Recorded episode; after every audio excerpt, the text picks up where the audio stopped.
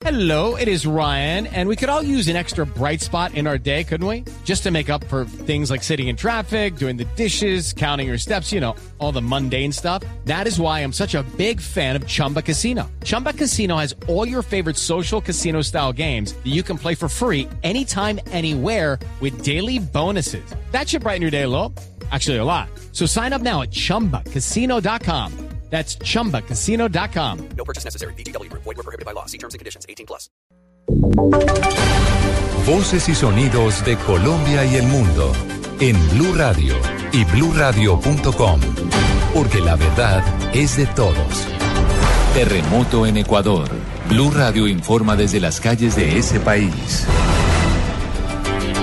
Dos de la tarde, 31 minutos, momento de actualizar las noticias en Blue Radio. Seguimos eh, con el minuto, minuto de lo que pasa en Ecuador y por supuesto de lo que pasa con todos los colombianos afectados tras este terremoto. Un avión de la Fuerza Aérea repatriará mañana los cuerpos de los connacionales muertos tras el sismo. Daniel Morales. Hola Silvia, buenas tardes. Pues mire, será un Boeing de la Fuerza Aérea Colombiana que saldrá mañana a las 8 de la mañana desde Catam. Llevará, lo primero que hará, hay que decirlo, es llevar ayuda. Serán 13 toneladas de eh, carga en lo que tiene que ver con víveres, cobijas, frazadas y también algunos campamentos para montar, eh, montar albergues temporales. Pero una vez eh, llegado este Boeing a Ecuador, lo que hará principalmente será repatriarlo los cuerpos de los colombianos que fallecieron durante este sismo en Ecuador. Pero además, Silvia, hay otra cosa importante y es que este avión traerá de regreso a los colombianos que quieran volver a, pues a su país. El avión eh, pues tiene una gran capacidad, es lo que ha dicho la Fuerza Aérea Colombiana y estará presto a traer em, a los colombianos que lo deseen, que quieran reencontrarse con sus familias aquí en Colombia. Recordamos, este avión saldrá a las 8 de la mañana desde el aeropuerto de Catam. Daniela Morales, Blue Radio. Daniela, gracias. 232. Los pobladores en Pedernales, Ecuador, siguen viviendo el drama de haberlo perdido todo tras este terremoto que sacudió la costa norte del vecino país. Ahí está nuestro enviado especial, Diego Monroy, con la gente. Compañeros y oyentes en Colombia, pues a esta hora me encuentro con el señor Misael Ortiz. Él era dueño de un hotel aquí en Pedernales, un hotel que se encuentra totalmente destruido. Se vino al piso, están los televisores, las camas, todo está totalmente destruido. Misael, gracias por atendernos en, Blue Radio y acompañándolo en esa dolorosa situación. Bueno, muchas gracias. Eh, la visita de ustedes. Eh, estamos aquí asustados, con, es casi primera vez que se esto en el país y la verdad que es increíble, estamos devastados totalmente en la ciudad de Pedernales. Yo quisiera cualquier ayuda, cualquier cosa que pudieran hacer llegar sería bueno para el bien de la ciudad, pero estamos bastante tristes con lo sucedido. Pues esa es la situación, eh, compañeros y oyentes, aquí en Pedernales, una de las zonas que se vio más afectada por ese movimiento telúrico del sábado sobre las 6 de la tarde, un movimiento telúrico que acabó con los sueños y con la vida de cientos y de miles de ecuatorianos. Desde Pedernales, Diego Fernando Monroy, Blue Radio. Dos de la tarde, 33 eh, minutos. El presidente de Estados Unidos, Barack Obama, prometió a su homólogo Rafael Correa hacer todo lo posible para brindar las ayudas tras el sismo. Catalina Vargas. Silvia, muy buenas tardes. El presidente de Estados Unidos, Barack Obama, se comunicó a través de una llamada telefónica con su homólogo ecuatoriano Rafael Correa para expresar sus condolencias por el terremoto que sacudió el sábado ese país y prometió que hará todo lo posible para ayudar a la recuperación de Ecuador tras el desastre. Obama llamó por teléfono a Correa para expresarle las condolencias del pueblo estadounidense por la pérdida de vidas causada por el terremoto del 16 de abril, informó la Casa Blanca en un comunicado.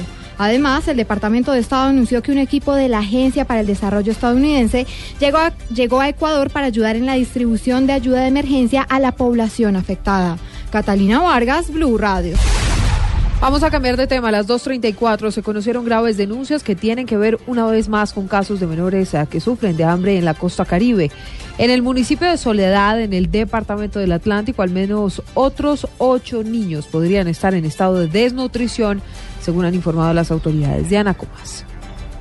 La confirmación la hizo la gerente del hospital Juan Domínguez Romero de Soledad, María Inmaculada Joya, quien advirtió que aún permanecen hospitalizados cinco niños cuyas edades están entre los cinco meses y los once años de edad, todos residentes de la población y del municipio de Malambo. Dijo que ya el caso es de conocimiento del Instituto Colombiano de Bienestar Familiar. Se nos han presentado unos casitos acá de, uno, de unos niños, unos menores de edad, eh, en estado de desnutrición, pues se le está haciendo la, el protocolo eh, recomendado por el mismo Ministerio de, Salud y pues están siendo atendidos y hay unos pues que ya fueron sal- dados de alta y pues con apoyo de la Secretaría de Salud Departamental pues se está haciendo lo pertinente Añadió que los hechos se han venido presentando en los últimos 20 días. En Barranquilla, Diana Comas, Blue Radio.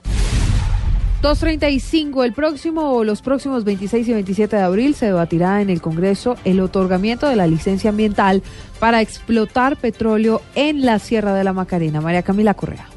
La próxima semana habrá dos debates de control político en el Senado y en la Cámara de Representantes sobre la licencia que permitiría la exploración de petróleo en la Macarena. El representante a la Cámara de la Alianza Verde, Inti Asprilla, aseguró que se tocará el tema de las afectaciones ambientales tras aprobarse este proyecto. Ni el ministro ni el presidente tienen las facultades legales ni constitucionales para suspender un acto administrativo.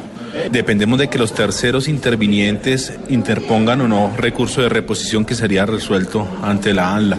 El debate es pertinente, es necesario y debe hacerse con toda la técnica jurídica y el rigor del caso. Al debate fueron citados entre algunos funcionarios el ministro de Ambiente, de Agricultura y el director de la Autoridad Nacional de Licencias Ambientales. Los debates se realizarán el próximo martes y miércoles. María Camila Correa, Blue Radio. Y ahora en Blue Radio, la información de Bogotá y la región. 237. El Hospital de Kennedy aseguró que cancelarán las deudas correspondientes y estudiarán la capacidad de recursos faltantes con el distrito.